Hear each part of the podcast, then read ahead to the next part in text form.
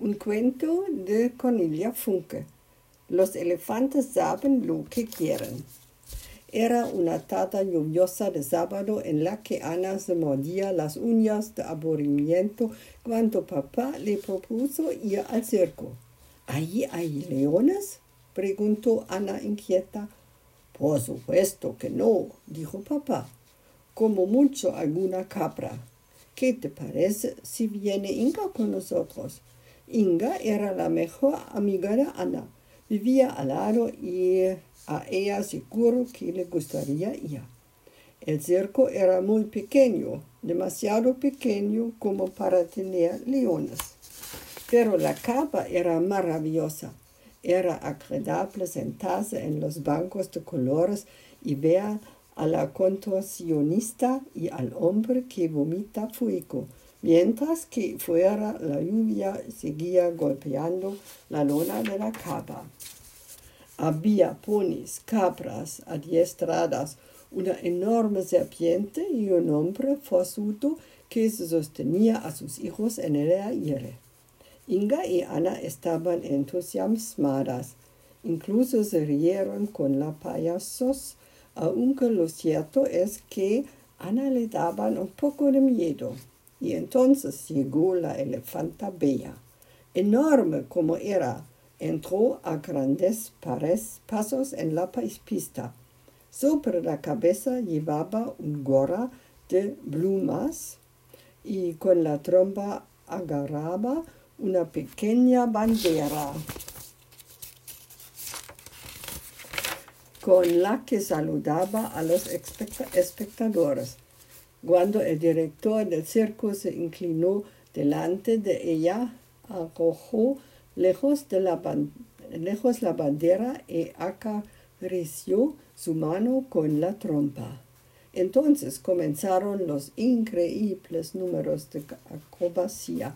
El que más le gustó a Ana fue aquel en el que el director del circo se quedó tumbado en el suelo y Bea se acostó con la tripa sobre él, con mucho, mucho cuidado.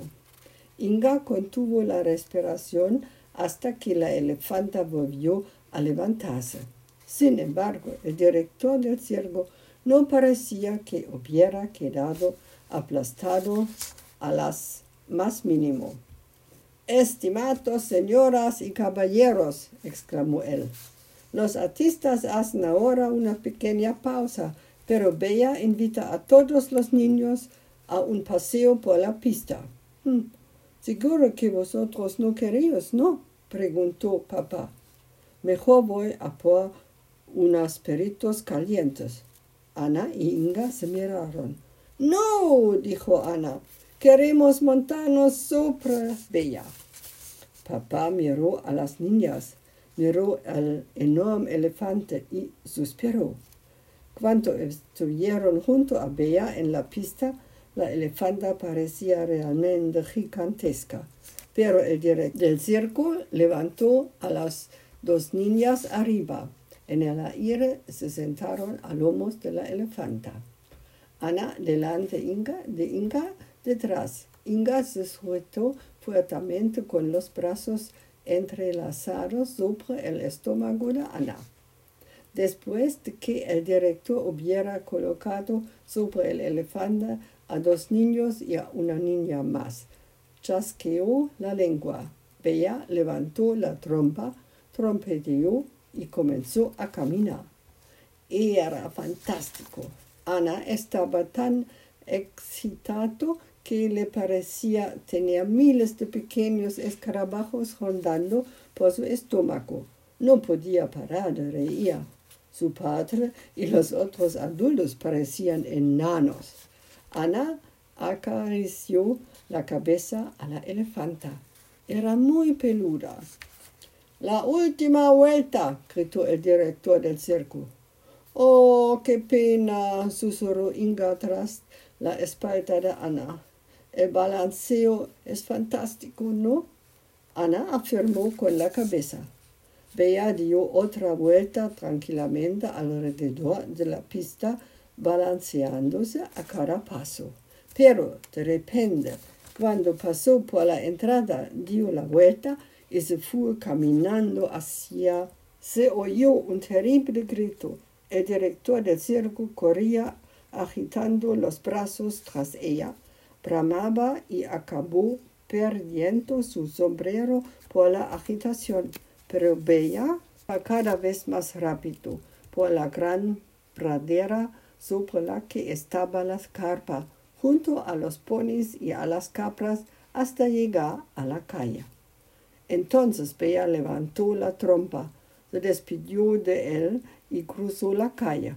Un automovilista que no tenía ni, ni, idea de lo que venía desde una calle lateral dio un frenazo y quedó justo a la altura de las gruesas rodillas grises de Bea.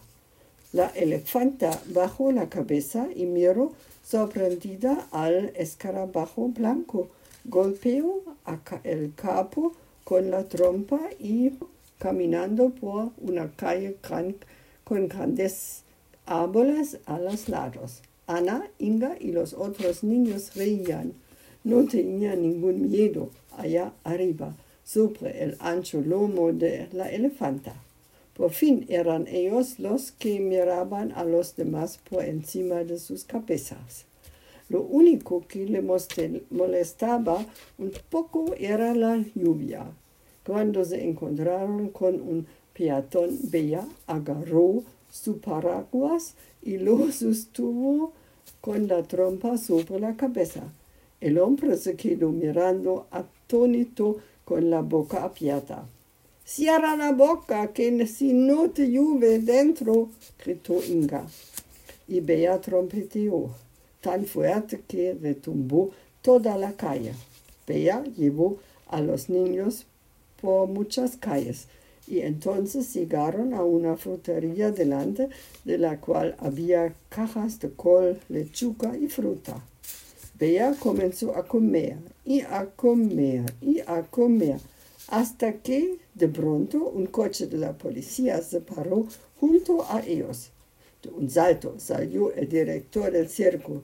Le caían lágrimas por las mejillas. ¡Bea! gritó. ¡Ey, Bea! Ahí estás. No te has pasado nada, mi gordita. Bea está bien, gritó Ana hacia abajo, pero nosotros estamos bastante mojados. ¿Podrían bajarnos de aquí? Por supuesto que podía el director del circo. Pagó al frutero las cajas ahora vacías que se había comido y después condujo a Bea de vuelta al circo. Los niños los siguieron dentro del coche de la policía. Naturalmente, el padre de Ana se puso terriblemente contento cuando recuperó a Inga y Ana sanas y salvas. Los padres son así. Cuando sus niños van a dar una vuelta a lomos de un elefante, se preocupan, aunque eso en realidad no sea nada peligroso.